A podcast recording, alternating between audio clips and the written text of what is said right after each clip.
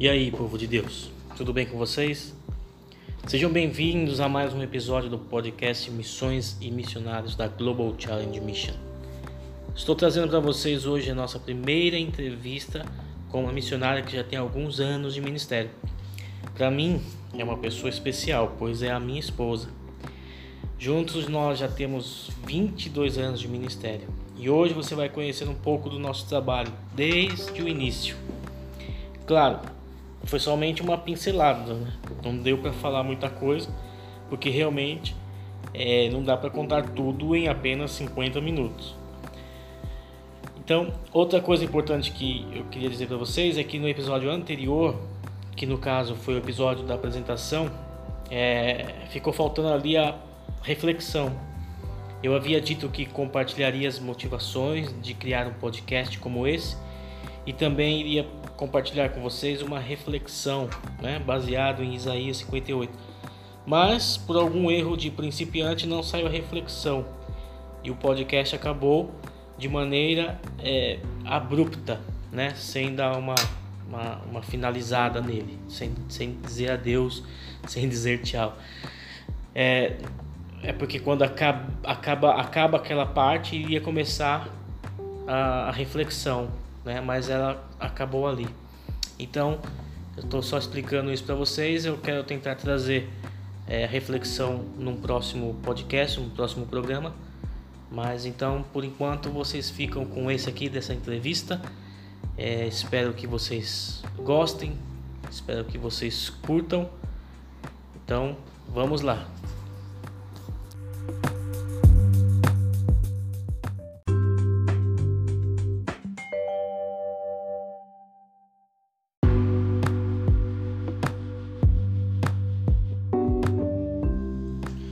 Bom, pessoal, então como eu disse para vocês, eu estou trazendo aqui a nossa primeira entrevista e eu queria entrevistar nada mais nada menos do que a vida da minha esposa. Nós temos uma história aí é, dentro da área de missões e nada melhor do que começar com ela, né? Então eu queria que ela contasse um pouco é, sobre a nossa vida, sobre o que nós temos feito em missões, sobre tudo aquilo que a gente já viveu e tudo aquilo que a gente está vivendo nesse momento. Então, é, eu quero falar aqui com ela. Boa noite, Rosângela. Boa noite. Gente, é, vai ficar meio estranho eu ficar chamando a minha esposa de, de Rosângela, tá bom? Então, eu vou chamar ela de amor. Aí vocês aí entendam. Quando eu chamar de amor, vocês entendam que eu estou falando com a Rosângela. Rosângela do quê? Rosângela Albuquerque da Silva de Toledo Barros. Isso, muito nome, muito mais, bonito. Mais conhecida como Rosângela Barros. Rosângela Barros. O Toledo Barros vem de mim, tá bom, gente? Então por isso que fica mais bonito o nome dela. Mas aí o, o, a gente acaba assumindo só o Barros mesmo, porque o nome dela é muito grande. Mas vamos lá. Rosângela, é, gostaria que você desse uma apresentação inicia, inicial daquilo que, de quem você é, de onde você saiu, de onde você surgiu nesse mundo Fale um pouquinho antes de, de a gente entrar em missões. Bom, eu queria começar dizendo que é uma alegria para mim estar participando desse projeto do meu esposo e eu quero dizer que ele tem muito a oferecer, ele tem muita coisa na mente dele, no coração, muita ele estuda muito e está sempre acompanhando todas as notícias e vai ser muito bom para todos os que puderem ouvi-lo, para todos os, os que puderem separar um tempinho para acompanhá-lo aí nos podcasts, com certeza vai ser algo interessante para vocês e também para nós, né? Que vamos ver os, as pessoas acompanhando o trabalho dele. Com certeza vocês não vão se arrepender. Então vamos lá, falar um pouquinho de mim, né? Puxa vida, a gente já tá nessa, nessa história juntos, nessa estrada. Esse ano vamos fazer 25 anos de casados, graças a Deus é, anos de alegrias, anos de conquistas, anos de tristeza, de desafios, de turbulências, mas anos que nós vivemos e chegamos até aqui, né? Já rodamos bastante, já caminhamos muito por esse, por esse mundo e Deus tem nos unido cada dia mais, firmes no propósito de servi-lo acima de qualquer coisa, né? Então, como é que eu cheguei até aqui, né? Foi a pergunta do meu esposo. Bom, eu não, não era uma pessoa convertida quando eu conheci ele, na verdade eu vim do espiritismo, vim de um mundo de magias, um mundo de feitiçaria, onde o inimigo fez muita coisa realmente com a minha vida, vivi uma adolescência muito turbulenta, muito, muito uh, aquém de tudo aquilo que Deus oferece pra gente, né? Que é essa paz abundante. Mas, pela misericórdia do Senhor, Ele me apresentou a palavra de Deus, me trouxe a palavra de Deus à, à luz, eu pude entender quem é Jesus através do meu esposo. E eu tenho a alegria de ser a primeira ovelha dele, né? a primeira pessoa que ele evangelizou, evangelizou fora da igreja, longe dos caminhos do Senhor. Nessa época ele estava bem afastado do caminho do Senhor, mas a palavra de Deus estava ali dentro do coração dele. Ele, mesmo estando afastado, teve compaixão da minha vida e me apresentou a palavra do Senhor. Então, se eu estou aqui hoje falando alguma coisa e, e em missões há mais de sei lá quantos anos a gente já está em missões, não sei se alguns que... aninhos aí já rodamos alguma coisa nessa, nessa vida e tudo tudo isso devido a esse começo, né?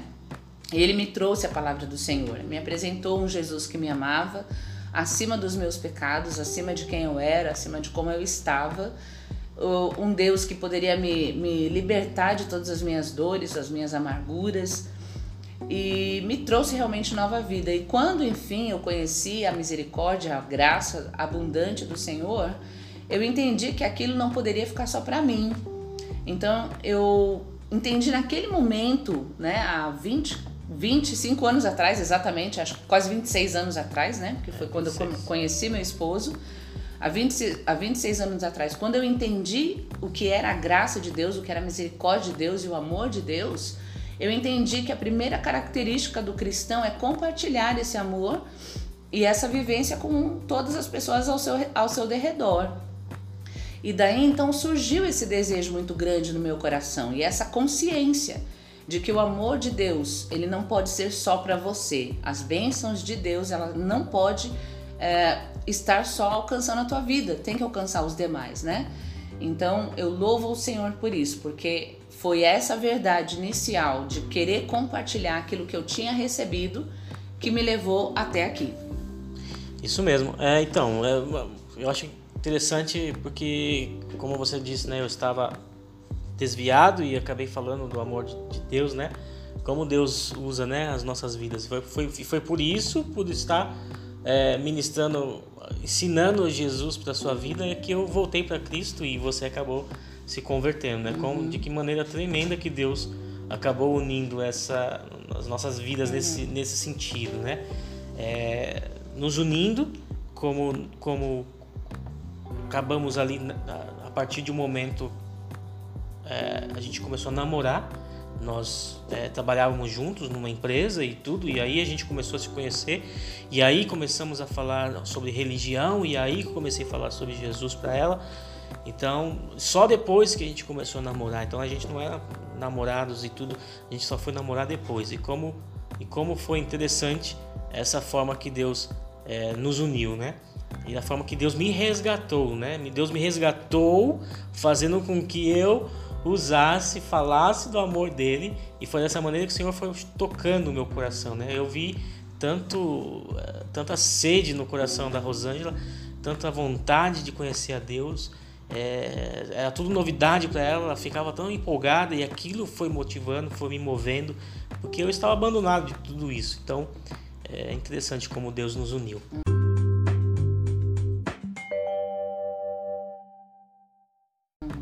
Mas e aí, Rosângela, como é que foi então depois? Você se converteu, você acabou, é, começou a servir ao Senhor, você começou é, junto com seu marido, que sou eu no caso, né? É, começou a frequentar uma igreja e o que aconteceu depois? Bom, o que aconteceu foi muito interessante, né? Porque eu queria apagar meu passado. Na verdade, quando eu entendi uh, quem era Jesus, quando eu entendi Cristo além da cruz, né? Que a gente está acostumado a ver, aquele crucifixo, e conhecer Jesus realmente por um, um, sei lá, uma mera palavra. A gente pensa que conhece, mas na verdade a gente não conhece nada, né? Até viver com ele, até andar com ele. Quando eu entendi de fato quem era Jesus e me converti ao Evangelho, Uh, pouco tempo depois, eu comecei a ter alguns sonhos, porque, como eu disse, eu queria apagar meu passado, não queria lembrar quem eu era, quem eu tinha sido, tudo que eu tinha feito, porque realmente eu tinha é, participado de coisas horríveis e, e, estado em lugares horríveis, né? Qualquer dia desse eu vou gravar um podcast com meu marido, se ele me convidar para falar sobre o meu testemunho de vida. Aí vocês vão entender um pouco mais do que eu tô falando. Mas bom, isso não é para agora.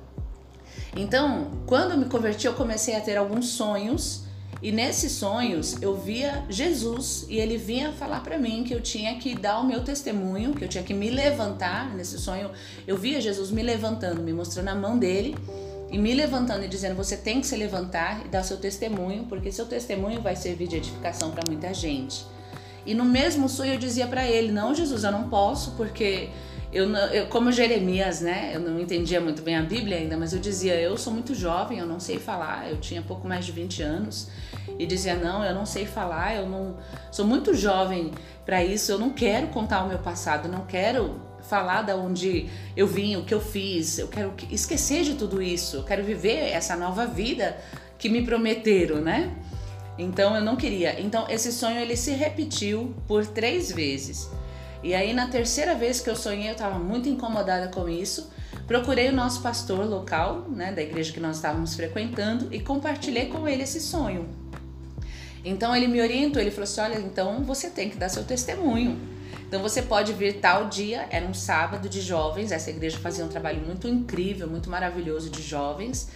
É, vinha muitos jovens realmente para o sábado na igreja, e ele falou: no sábado tal você vem e você vai compartilhar seu testemunho. E esse sábado chegou e eu fiquei apavorada. Entrei no quarto, ajoelhei, abri a Bíblia, falei: Senhor, fala comigo, eu tô com muito medo. A família do meu esposo tudo tinha vindo para poder ouvir meu testemunho e tal. E eu tava muito envergonhada, muito mesmo. E quando eu abri a Bíblia, caiu lá na passagem de Mateus, capítulo 10, onde Jesus está enviando seus doze discípulos. E ali o Senhor falou comigo assim: quando você falar, não vai ser você quem vai falar, mas o meu espírito falará através de vós. Né? Então, através dessa palavra, eu descansei meu coração e falei: sim, Senhor, eu vou falar em teu nome, vou fechar os meus olhos e fingir que nada, ninguém está na minha frente. E eu ali compartilhei meu testemunho pela primeira vez. E naquele mesmo dia, naquela mesma noite de sábado, eu vi muita gente se convertendo ao Evangelho, se convertendo ao Senhor Jesus.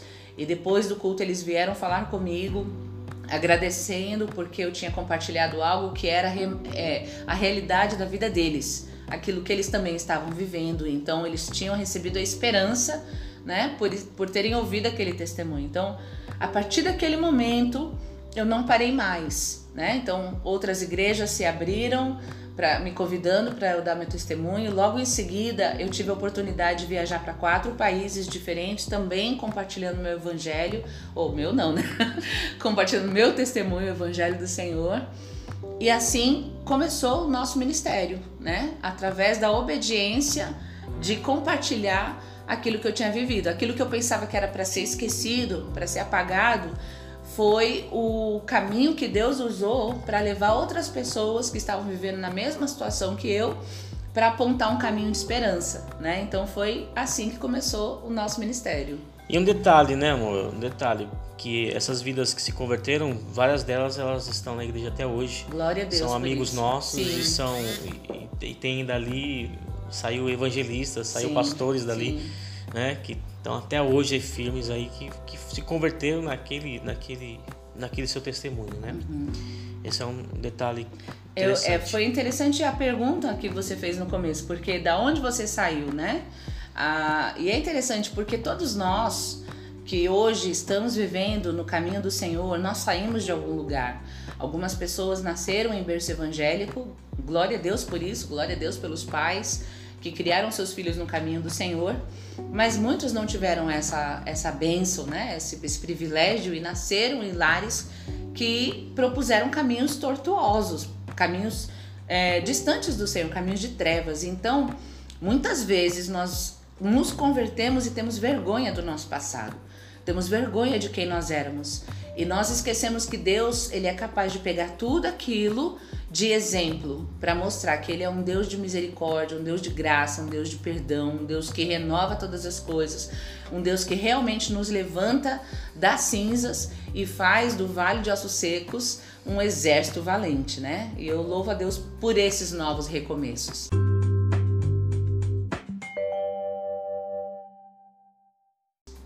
Muito bom. Se depois que você então teve esses, esse período, foi um período na sua vida de testemunhos, uhum. né? Eu lembro que a gente ia muitas igrejas, a gente fomos em muitas igrejas, né? porque nós somos de São Paulo, né, gente?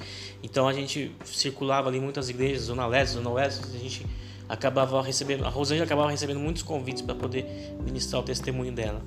E, e, a, e até Deus levou ela para fora mesmo, né, para quatro nações da América Central. Mas era um, foi um período, um período do testemunho. Mas depois desse, desse período do testemunho mudou. Uhum. O que, que aconteceu? Quero dizer que.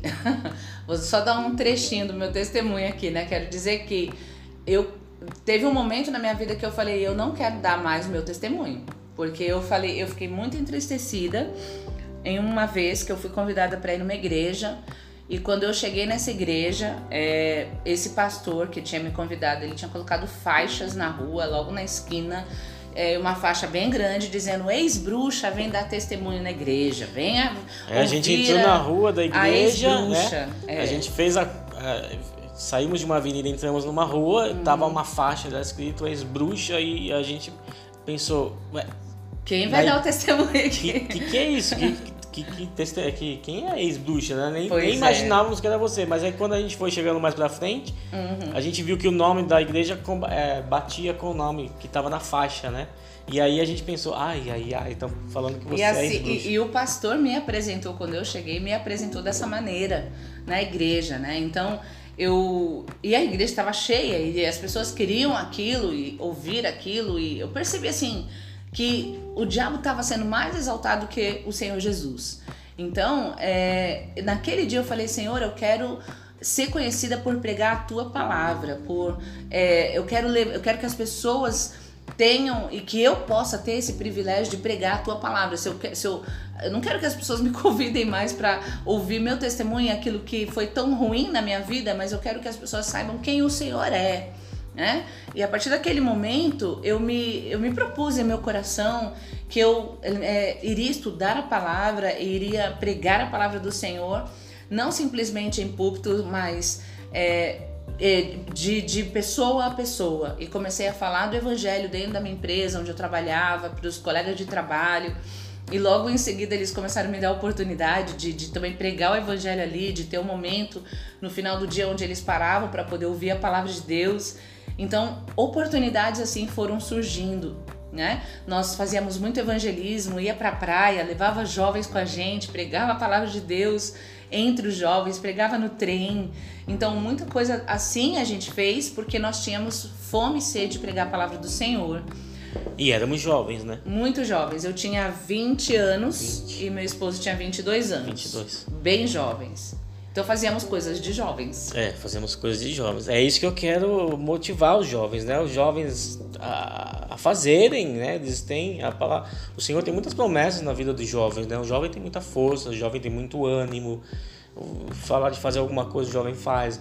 Então a gente, quando éramos jovens, a gente fez muita coisa. Não, não que não faz, não, não, nós não, ou seja, fazemos mais. Não né? que deixamos de fazer, uhum. né? Só que a nossa pegada agora é outra, né? A gente não tem mais aquele pique que tínhamos quando, é, quando éramos jovens.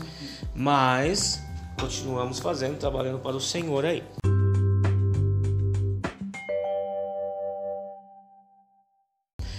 É, mas mais um detalhe que, que, que, que eu achei interessante né, nisso tudo, que é justamente esse da idade. E e outro detalhe, né, que é quando acaba, parece que quando você pede, né, para Deus, assim, eu quero falar do teu amor, não quero ficar contando o que o diabo fez. Lógico que quando a gente conta o nosso testemunho, a gente conta o que o diabo fez, mas também conta o livramento. Mas só que parece que as pessoas queriam ouvir as, as, as coisas ruins, né? E isso estava te incomodando, né? E quando você pede isso para Deus, fala assim, eu quero pregar a tua palavra. Algo mudou, sim ou não? Uhum, sim, com certeza. E junto com isso, eu e meu esposo, nós fizemos um propósito com o Senhor, né? Que ah, nós entendemos que o evangelho começa, a gente tem que teria que apregoar o evangelho primeiro em Jerusalém, depois na Judéia e até os confins da terra. Então, nós entendemos como Jerusalém, a nossa família, né? Nosso, aqueles que estão ao nosso derredor. Então, nós nos propusemos a iniciar um período de oração pela família, pela nossa família, né? especialmente pela família do meu esposo. E começamos a orar por eles e a buscar o Senhor, clamando pela vida de cada um. E após um período de oração, o Senhor então nos incomodou a transformar a nossa fé em ação e nos incomodou a nos importar com eles além das palavras.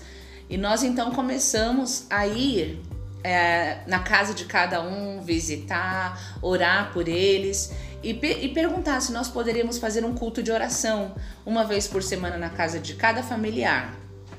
E assim nós começamos grupos de oração, né? Eles abriram as portas imediatamente, graças a Deus. E nós começamos a, a, a, nos reunir aos sábados à noite para orar pelos familiares. E a família foi se reunindo, foi se reunindo. E de repente, quando a gente é, percebeu, nós já tínhamos uma igreja, né? Com, com praticamente todos os familiares reunidos, é, pessoas voltando para Cristo, pessoas se convertendo ao, ao Senhor Jesus Cristo, entendendo quem era aquele Senhor que a gente estava pregando e desejando igualmente servi-lo de todo o coração. Nós então percebemos, puxa, nós temos uma igreja aqui viva, né? E isso foi tão tremendo, porque foi o segundo passo do nosso, do nosso ministério, né? Que a igreja, que pouco tempo depois nós tínhamos apenas, eu tinha uh, ah, 22 anos de idade quando nós é, inauguramos a igreja, quando fundamos a igreja, Cristo Centro, na cidade de Campo Limpo Paulista. E meu esposo tinha 24 anos. Eu tinha 24, né? Você dois meninos. 22, né? dois meninos. É... Éramos muito jovens, né? A gente não, não tinha muita experiência de igreja. A gente não tinha muito conhecimento ainda. Lógico que todo o conhecimento que eu tinha, que eu havia aprendido na escola bíblica dominical, eu comecei a colocar em prática, né? Uhum. E você vê que quando Deus quer fazer as coisas, não tem jeito, né? Deus usa qualquer tipo de pessoa. Deus usa até as pedras, se quiser. Sim, as pedras clamam. Mas eh, quando a gente começou a pregar a palavra, a gente pregava, abria a Bíblia, falava de Jesus e, e foi chegando gente dessa maneira. E pessoas iam se convertendo, né? Então, foi dessa maneira que a gente começou o nosso trabalho. E aí acabou virando uma igreja mesmo. A gente abriu um salão e espaço e começamos a partir desse momento a dirigir essa igreja, tocar essa igreja. E a igreja que nós frequentávamos antes, o pastor não tinha ninguém para enviar para lá, um pastor já, já ordenado, né? Então ele falou para nós: vai, vão tocando vocês e Deus está fazendo a obra através da vida de vocês, então continue fazendo, continue atuando uhum. Vamos ver o que vai ser lá para frente. Então foi a partir daí que eu comecei a fazer o curso de teologia eu e minha esposa começamos a estudar teologia a partir daí para poder nos preparar melhor, nos eh, conhecer mais a palavra de Deus, é, conhecer mais os, os, os, princípios bíblicos, né, os fundamentos. E aí, e aí começamos, continuamos nosso, nossa caminhada, né? E eu acredito que só depois de quatro anos, mais ou menos, é que fomos ordenados a pastores da igreja. É, acho, acho que, que, foi, acho, é, acho que quatro anos. Quatro anos ou cinco, não lembro, que nós fomos ordenados finalmente a sermos os pastores é. da igreja. Mas... É, porque depois terminou o curso da teologia e tudo, né? Mas também não ficamos muito tempo nessa igreja, não é verdade? Uhum. Quanto tempo ficamos lá? Nós ficamos, se eu não me engano, seis anos na igreja, né? À frente ali da obra, seis anos. Seis anos pastoreando a igreja. Da, da igreja, ministrando, é, pastoreando a igreja. Isso. Mas nesse tempo de seis anos a gente fez outra coisa também, sim, não foi? Sim. O que, que foi? Nossos filhos? É, também, né? também. Mas. Ministerialmente. Nesse período de seis anos, quando a igreja tinha dois anos, é, o Senhor tocou no nosso coração que nós tínhamos que fazer mais, né? Deus nos mostrou que nós tínhamos ah, naquela cidade muitas crianças em situação de risco, em vulnerabilidade, pedindo nos faróis, cometendo pequenos crimes, né? Sendo colocados muitas vezes pelos seus próprios pais na rua. É, só você disse que a gente, a gente falou que éramos em São Paulo, né? E não lembro se você comentou que nós abrimos essa igreja no Campo interior. Limpo Paulista, em sim. Campo Limpo Paulista. É, só lembrando, porque eu não lembrava se a gente tinha, tinha comentado isso. Pois é. Então, nesse período, o Senhor também, aquele que sempre nos mostra, né, que a sua fé tem que vir junto com ações, né? A fé sem obras é morta. E aonde nós estivermos tem que haver diferença. Nós temos que nos importar com a cidade onde moramos, com o bairro onde moramos. Nós temos que fazer a diferença. O, o- a diferença começa naquele que está do nosso lado. Né? A gente não pode mudar o mundo, mas a gente pode mudar o mundo de alguém. Então, é, nó- entendendo isso e querendo mudar o mundo de alguém, nós iniciamos um projeto social chamado Projeto Casa da Paz. É, e o projeto Casa da Paz tinha a- o objetivo de retirar as crianças que estavam em situação de rua, né? que estavam em situação de risco. Então, nós oferecíamos no projeto que funcionava ali junto com a igreja, né? nós tínhamos algumas salas, funcionava o projeto Casa da Paz e oferecemos almoço ou, ou a- o café da tarde, café da manhã, vários cursos, assistência social, psicológica, é, pastoral, tanto para as crianças quanto para as famílias das crianças. E, e foi um projeto que durou praticamente 20 anos, fez muita diferença na vida de muitas crianças, né? Nós temos a alegria de ter contato até hoje com algumas das crianças que nós atendemos no projeto e de ver tudo que o Senhor fez ali naquele na- através da Casa da Paz, que foi o projeto que a gente iniciou dois anos após a igreja. Isso, e que hoje já são adultos, casados, já têm os seus próprios filhos, sim, né? sim. É, eu- nossa, amor, o tempo passa rápido. Pois é, parece que a gente tá ficando velho. É, parece, né?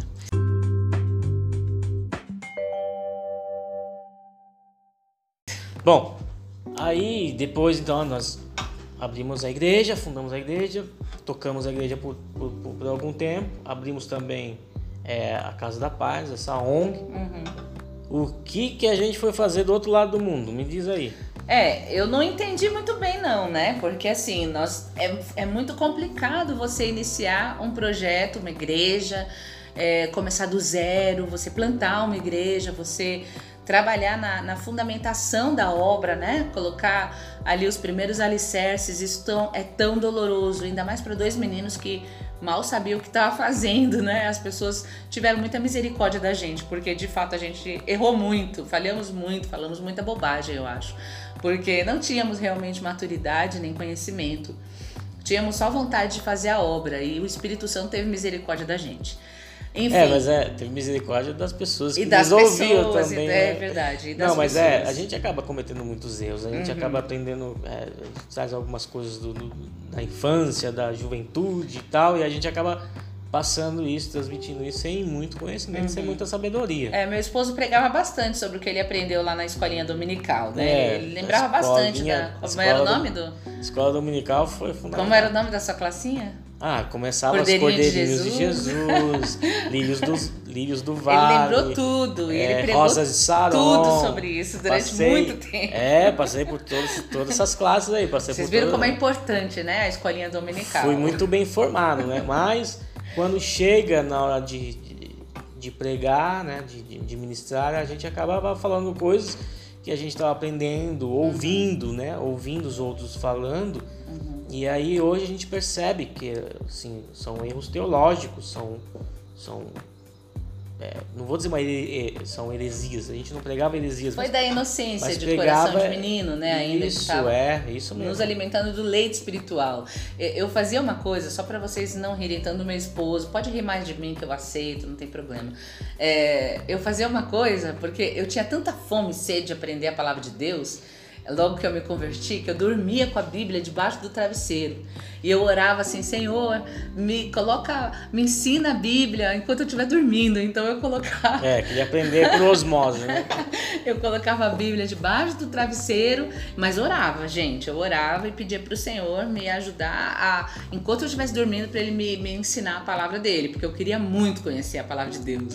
Então, para vocês terem uma ideia da nossa imaturidade. Mas é tão bonito, né, de ver, porque em tudo isso a gente viu a nossa meninice, a nossa pequenez, nossa humildade, mas também a necessidade é, ardente, sabe, de conhecer a palavra do Senhor.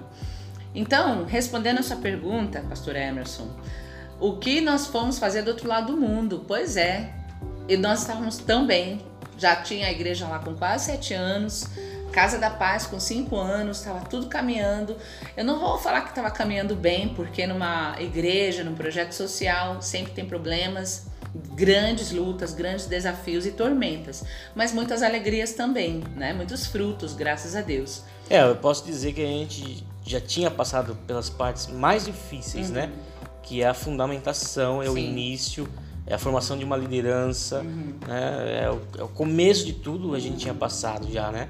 Quer dizer, a igreja já estava estabilizada, a Casa da Paz estava se estabilizando, Uhum. né?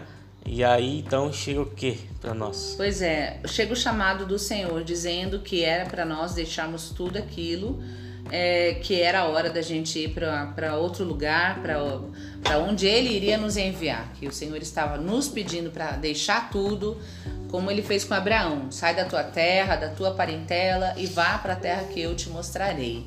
Né? Então, não sei se meu esposo pretende falar nesse podcast aquilo que como foi nosso chamado, talvez seja assunto para um outro podcast, talvez não sei o que ele pretende, mas foi algo bastante tocante, bastante assim, foi algo realmente sobrenatural. Posso dizer que o nosso nosso chamado para missões foi algo sobrenatural. Eu não tenho vergonha nenhuma de dizer que nós tivemos experiências assim que muita gente não consegue nem entender. Então você tá falando, vamos fazer o seguinte, você tá falando demais. É, eu acho que sim. Vamos deixar então assim. Quer, se quiserem ouvir, você já deixou aqui em aberto. Se quiserem ouvir seu testemunho, você pode Isso. falar em um outro dia. Ok. Se quiser ouvir o testemunho do chamado de Deus, Outro pode dia. ouvir um outro dia. então a gente vai deixar com que o nosso público, o pessoal que está ouvindo aí, Uhum. eles vão, eles que vão nos, nos pautar, eles que vão dar a pauta para nós, ok? É, então se aí. eles quiserem ouvir seu testemunho e ouvir e ouvir essa, essa, o testemunho do, do- do chamado também, eles que vão nos dizer, tá bom? Uhum, Tá ótimo. Então, ah, a minha pergunta que eu tinha feito, então, como é que fomos parar então do outro lado do mundo? Uhum. E o que que, foi, que que você foi fazer do outro lado do mundo? Bom, o Senhor nos levou para o Timor-Leste, né? Um lugar que até então eu nem sabia que negócio é esse, que nome é esse, nunca nem tinha ouvido falar, né? Do nome Timor-Leste, um paísinho quase que nem aparece no mapa, tá lá escondidinho, lá na, no Sudeste Asiático, bem do lado da Indonésia, colado, né? Que fazia parte, faz parte da Indonésia. É, tem uma, o Timor-Leste divide uma ilha com a Indonésia, né? Isso. Então nós fomos pra lá, Timor-Leste, caímos de paraquedas, né? Na verdade não caímos de paraquedas, porque do dia que o Senhor nos fez o chamado, é, nos mandou deixar tudo, entregar a obra para que outra pessoa desse seguimento, tanto a Casa da Paz quanto a igreja. É, quando ele nos mandou sair, até o dia que pisamos na terra, acho que demorou quantos anos? Oito anos. oito anos, né? Então foram longos oito anos de sonho, de oração, de clamor, de momentos de falar não, isso é coisa da cabeça do homem, isso nunca vai acontecer, de choro, de revolta até mesmo, porque abrimos mão de tantas coisas para poder sonhar e nutrir, né? Gerar um sonho que parecia que nunca ia chegar, mas chegou, né? E um dia nós no, no mês de dezembro, no dia 15 de dezembro, é? Dia. É? No dia 15 de dezembro, num aviãozinho que tinha acho que 12 lugares, parecia aqueles aviãozinho é, Parecia um um teco-teco, né? teco-teco, né? Parecia um aviãozinho teco-teco. Nós começamos a sobrevoar a Ilha do Timor e as minhas lágrimas desceram muito naquele dia. Eu queria me ajoelhar ali naquele avião, mas eu fiquei com medo. É Porque porque, era muito pequenininho e balançava demais. é porque nós estávamos, a gente não contou essa parte, mas nós ficamos um ano na Austrália aprendendo inglês, né? Como nós íamos trabalhar no Timor com uma equipe multinacional, a gente teve que ficar um ano. É, Nos preparando, Nos preparando na- na parte linguística, né? isso. aprendendo a- o idioma que era necessário. Nós éramos da missão é, UEC, UEC Brasil, missão Amém, e a missão como requisito, como pré-requisito para enviar o missionário para o campo do Timor-Leste, nós tínhamos que aprender o inglês. Iríamos trabalhar com acho que nove nacionalidades diferentes. Diferentes, então a, a língua inglesa era fundamental para o bom desempenho do trabalho. Isso. Aí a gente saiu do, do, do Timor, ó, saímos da Austrália para ir para o Timor e do- da Austrália para o Timor o voo comercial que tinha não era todo dia que tinha, né? Uhum. Era só alguns voos que tinham. E naquela época que nós fomos, hoje já está melhor porque hoje já está melhor porque já tem voos de aviões maiores, mas uhum. naquela época a gente acabou pegando é, um aviãozinho pequeno mesmo, né? Uhum. Pois é, e ali no Timor a gente sem imaginar, né? O Senhor mais uma vez nos levou a trabalhar com aquilo que fez parte do nosso passado, né? Do, fez uh, é, do mesmo modo que o Senhor iniciou, fez com que nós iniciássemos no ministério falando do nosso testemunho, dizendo que o nosso testemunho iria servir de edificação para muita gente, não só o meu, mas do meu esposo também. É, da mesma forma, nós vimos ali o começo da nossa vida em missões, literalmente, né? A iniciar através do nosso testemunho. Então eu fui convidada para estar num grupo falando sobre, falando num projeto social para um grupo de meninas resgatadas, né, meninas vítimas de abuso sexual, violência sexual. E, e as meninas do Timor, elas quando são violentadas, elas carregam uma marca, um nome, um título que é AT, que significa estragada. Então as meninas não podem mais, é, muitas delas são proibidas até mesmo de frequentar a sociedade, de frequentar a escola, muitas portas se fecham para elas, simplesmente pelo motivo delas terem sido abusadas, né? Mesmo que elas não têm culpa nenhuma do que aconteceu com elas, mas mesmo assim existe uma sentença social muito pesada sobre essas meninas. É porque perde o valor, né? Porque é. lá se paga o dote. Isso. Então o rapaz vai pagar o dote para uma moça que já foi violada, né? É. Então. Pois é. E aí nós tivemos no Timor-Leste, né? Por um período de aproximadamente dois anos. Pouco mais de dois anos. Pouco mais de dois anos, trabalhando especialmente, né? É, com meninas vítimas de abuso sexual, violência sexual, numa ONG, numa numa espécie de internato, né, na qual as, as meninas eram protegidas, resgatadas, cuidadas, amadas e ministradas a conhecerem o amor do Senhor Jesus Cristo, que é capaz de transformar todas as coisas, de usar as nossas dores do passado e nos fazer sempre mais fortes. Nós tivemos a honra, a alegria de pregar o evangelho para muitas meninas e verem elas acreditando naquela palavra e tomando posse de uma nova vida, né? Nós tivemos a alegria de ser padrinhos de casamento de algum de uma delas e, e vê-la casada ali foi uma, algo muito impactante para a gente, porque mesmo tendo sido violada, ela que recebeu uma nova vida em Cristo Jesus também recebeu um marido, constituiu uma família, partindo daquele princípio de que em Cristo todas as coisas se fazem novas. Então foi maravilhoso o período que tivemos no Timor.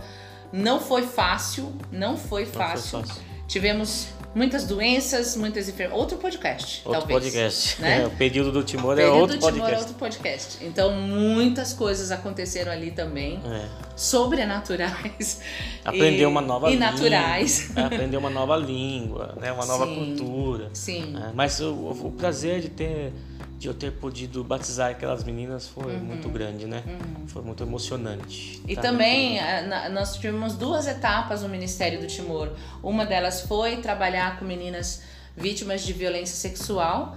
É, e a outra foi trabalhar com órfãos de guerra, né? Então foi outra experiência assim pra gente tremenda, né? tremenda. Nós aprendemos muito mesmo com eles ali, as histórias do período de guerra, do período de onde eles passaram tantas, tantas calamidades e nós tivemos oportunidade de ter esse período com os jovens, né, que já eram jovens, então é, trabalhando com eles, ministrando a palavra do Senhor para eles e, e crescendo junto com eles. Então foi muito maravilhoso o período do Timor, nos ensinou o que é realmente ser missionário, gente, porque Olha, eu tenho uma frase que eu sempre falo para todo mundo. Você quer conhecer uma pessoa, come um saco de sal com eles, né?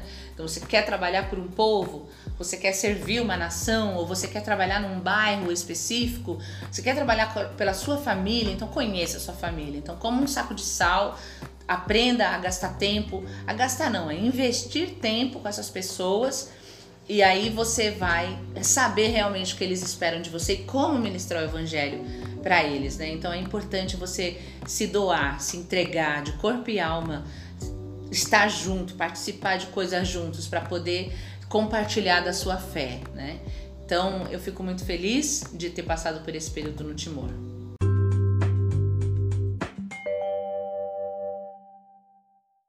Muito bem. E aí voltamos para o Brasil. E o que, que viemos fazer no Brasil?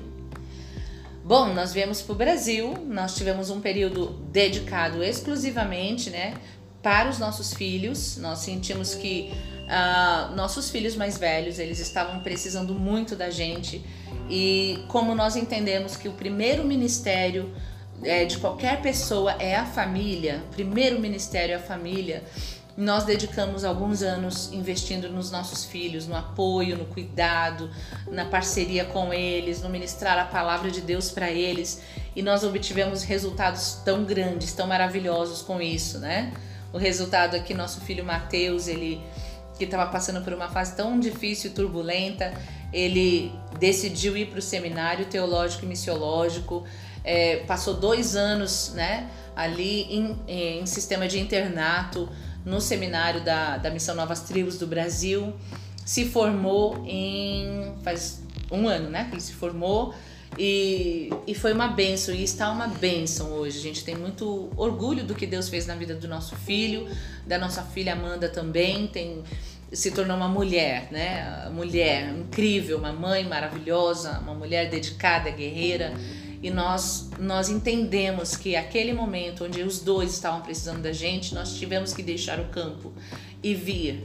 E eu confesso que foi é, eu digo que foi como que um aborto, porque nós estávamos apaixonados pelo campo no Timor-Leste, tínhamos aprendido a língua, estávamos há apenas dois anos e pensávamos que ficaríamos dez. É, o nosso projeto era de dez anos, né? Era de dez anos. A gente projetou dez anos no Timor uhum. e acabou sendo é. encurtado esse tempo. E foi um período difícil pra gente, mas foi um período de certeza que o Senhor colocou paz no nosso coração de que nossos filhos estavam precisando de nós e nós precisávamos voltar, né?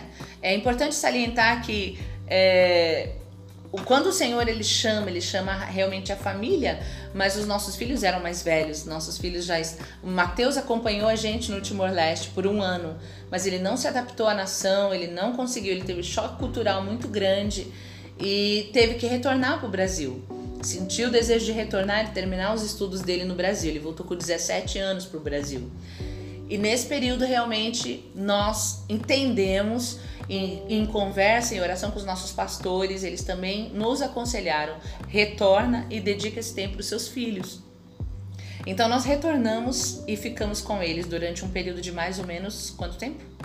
Dois anos. Dois anos investindo na vida deles e ali só ouvindo do Senhor, trabalhando com os nossos filhos, até que o Senhor começou a falar: ok, agora seus filhos já estão encaminhados, então é hora de partir novamente. Ah, pega sua malinha de 23 Sim, quilos e mas, vá. Mas mesmo assim, a gente com nossos filhos, morando, instruindo eles, Porque nós voltamos para o Brasil, voltamos para São Paulo, né? Exatamente. Não voltamos para Campo Limpo Paulista, que é a igreja, mas uhum. voltamos para São Paulo.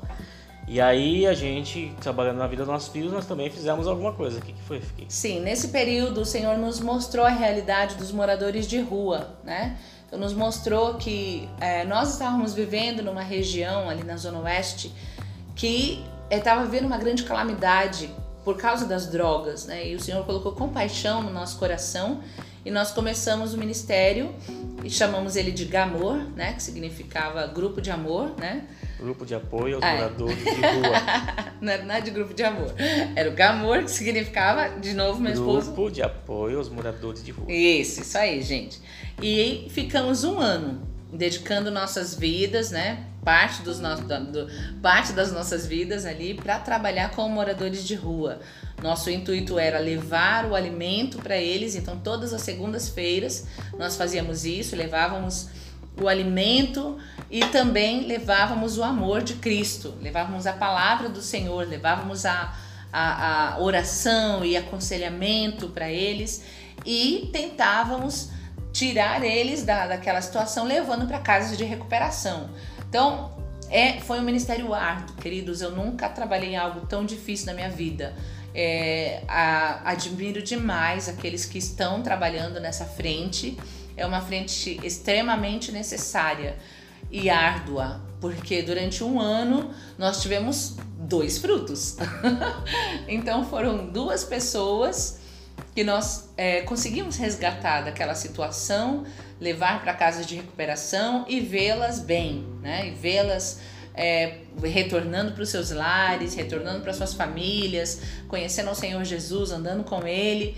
E foram duas vidas. Então, é, é um ministério muito árduo. Então, nesse período de tempo, nós trabalhamos nesse, nessa frente de trabalho. E só lembrando que é, foram duas pessoas que a gente Uhum. conseguiu nesse período de tempo, mas são duas pessoas que não, não foi fácil também. Não, não Tiveram fácil. idas e vindas, né? Sim, várias recaídas. É, então não foi fácil. É um trabalho realmente muito difícil, né? Muito complicado de se trabalhar. Muito, muito desgastante, mas muito admirável. Então, a gente realmente fica feliz e admira aqueles que estão Trabalhando, Trabalhando nisso. né? nisso. É, é louvável.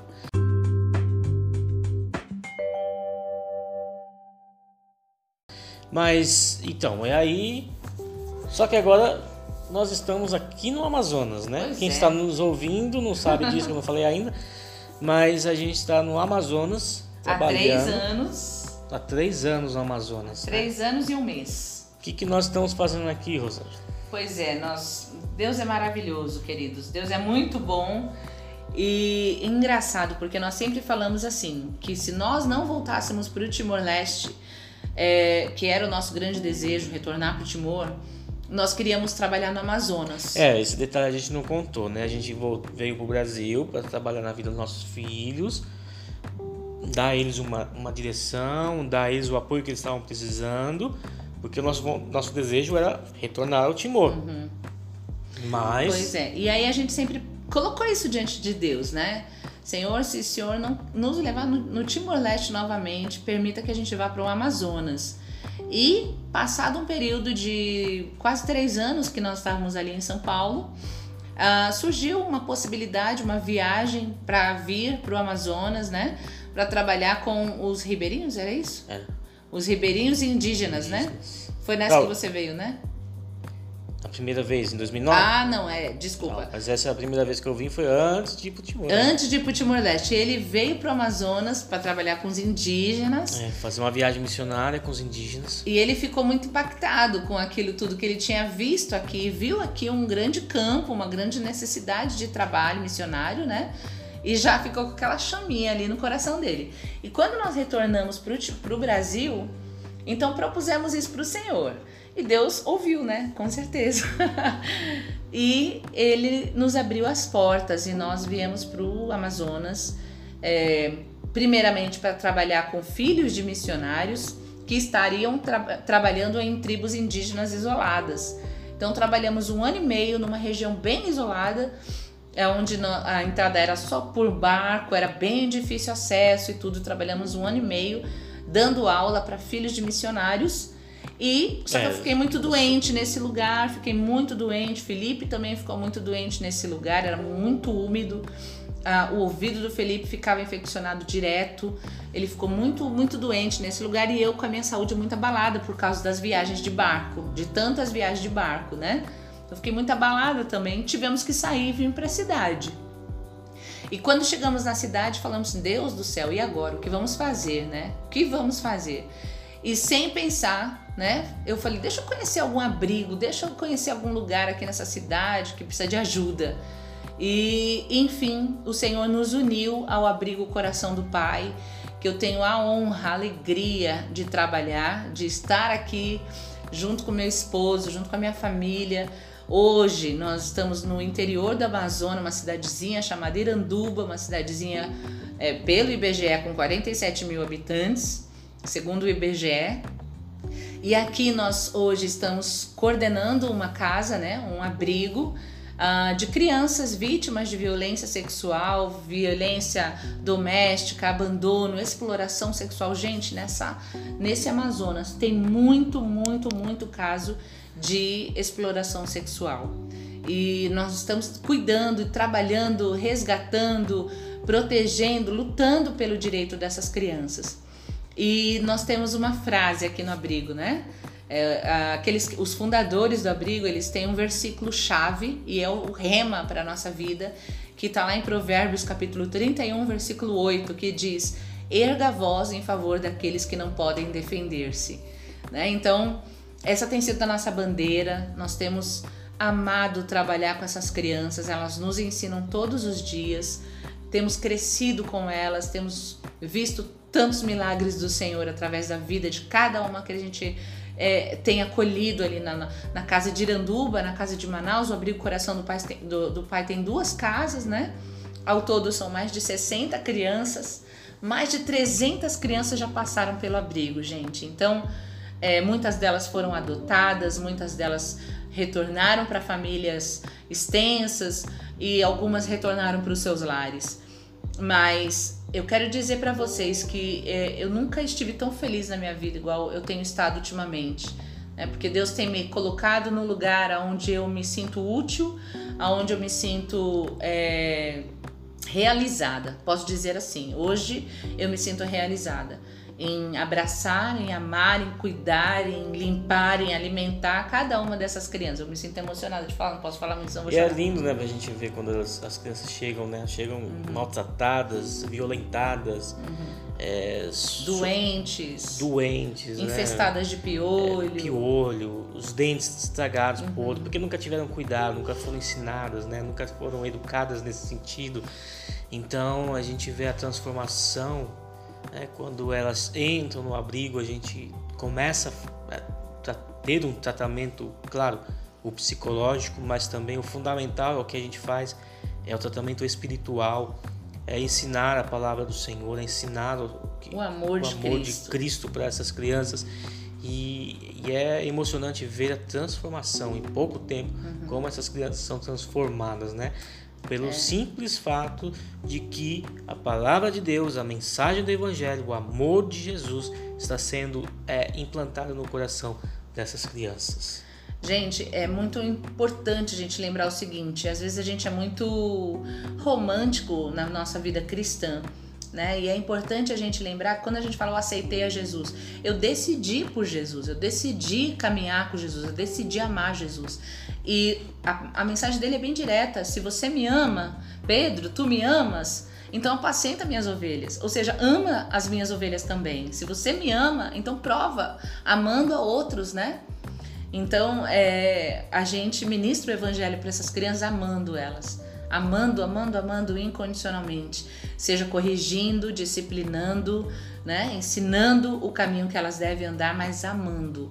Então, é, o abrigo coração do pai tem sido realmente, para mim, olha, tem sido a realização de um sonho para mim.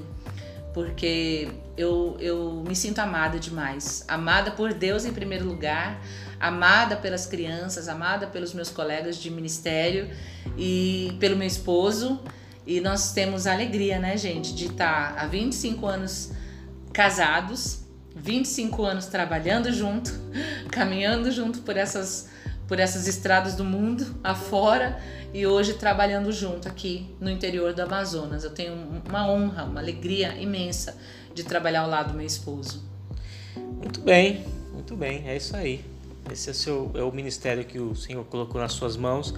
Né? Você está coordenando esse abrigo, está né? Tá na direção desse abrigo. E você é a primeira entrevistada que eu tenho no canal. Eu gostaria de pedir para que você desse uma palavra final para os nossos ouvintes aí. É, há muitos jovens que querem ser missionários, sentem um desejo muito grande, é, não sabem nem para onde ir, pra, com quem falar. Tem jovens que estão nas igrejas e, e, e querem ser missionários, mas a sua igreja não tem uma visão missionária. Uhum.